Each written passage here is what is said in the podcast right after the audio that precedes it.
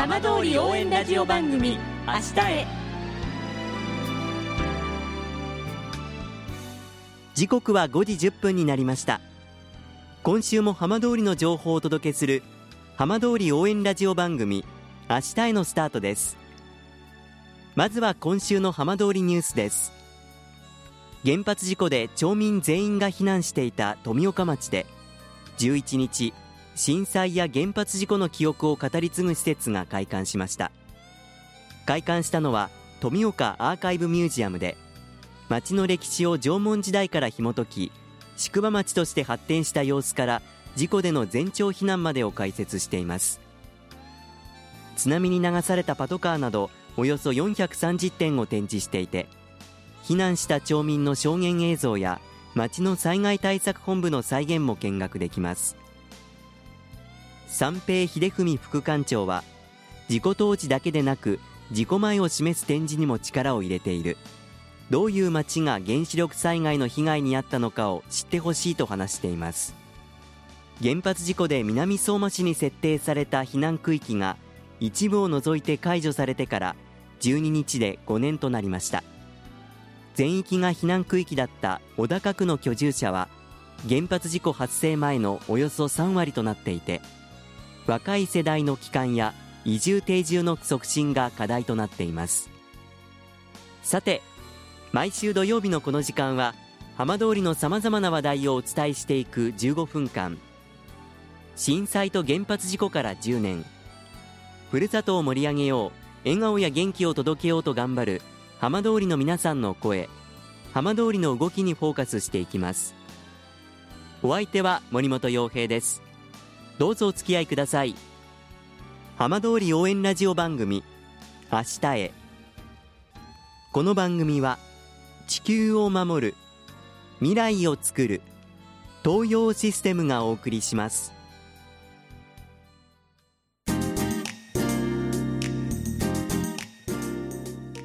代わっては浜通りの話題やこれから行われるイベントなどを紹介する浜通りピックアップです。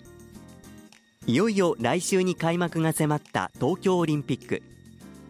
今週は今回から新競技として加わったスケートボードの魅力について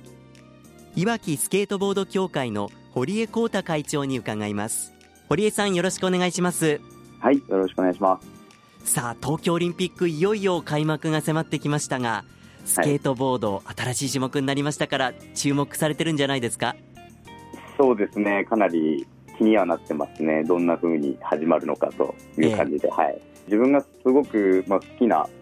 ものがこう出るっていうのはかなり期待ですね。もうそれ以外の結構いつも流れで見たようなオリンピックに一つ自分の好きなやっぱりものが出るっていうのはかなり、はい。はい、気になりますねやっぱり。やはりこのオリンピックが近づくにつれて、はい、堀江さんのこう肌感覚で周りからの関心スケートボードについてどんなふうに見られてると感じてました？あやっぱり今まで興味持ってない人たちの年代とかも、ええ。あのー、興味を持つようになってますしなんなら自分で始めちゃうっていう人らもいて、まあ、それこそ僕のお父さんとかそんぐらいの年代の方たちも乗り始めてるっていう人がちらほらなんか話には聞いてそれはもうかなり違うこうなんかムーブメントだと思います。ね今までスケートボードをそのまあ大会とかじゃなくて普通にやるんであれば、もうルールとかは基本的にはないと思いますね、はい、まさにこのボードが1台あればっていうところですか？それがあればもう何でも遊べますね。あとは自分のもうどう遊んでいくか、ええ、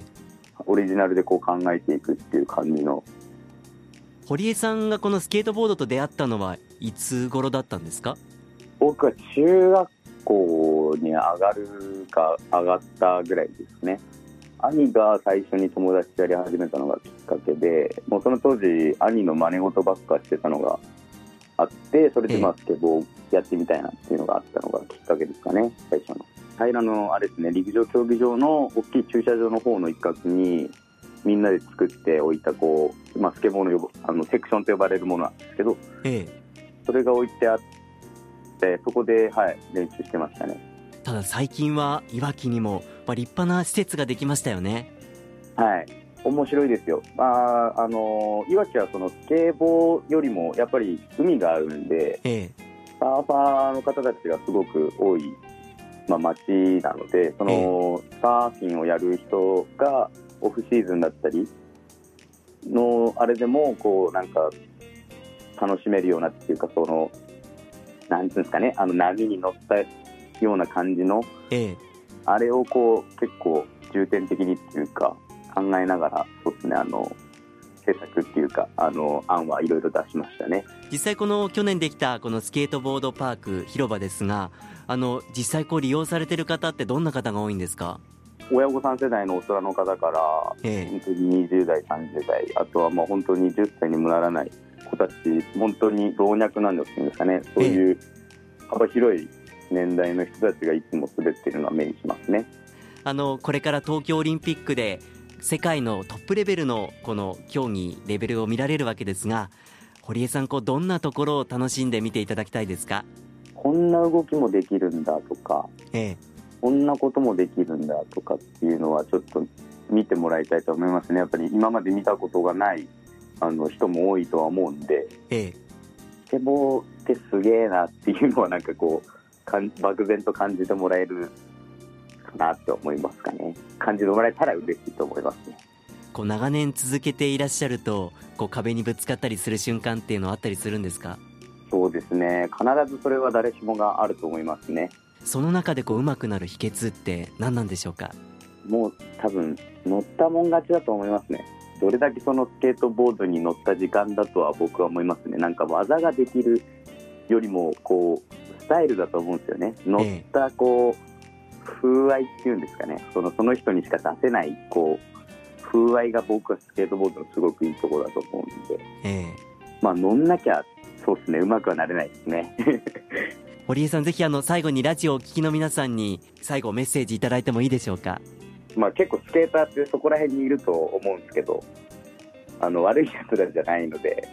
あの温かい目で見守ってくれるとありがたいと思います。わかりました。堀江さんどうもありがとうございました。はいありがとうございました。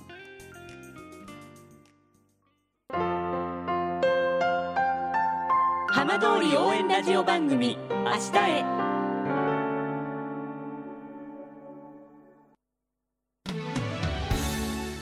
浜通りの情報をたっぷりでお送りしてきました。浜通り応援ラジオ番組明日へ。放送した内容は一部を除きポッドキャストでもお聞きいただけます。ラジオ福島のホームページからぜひチェックしてみてください。この番組は地球を守る未来をつくる東洋システムがお送りしました。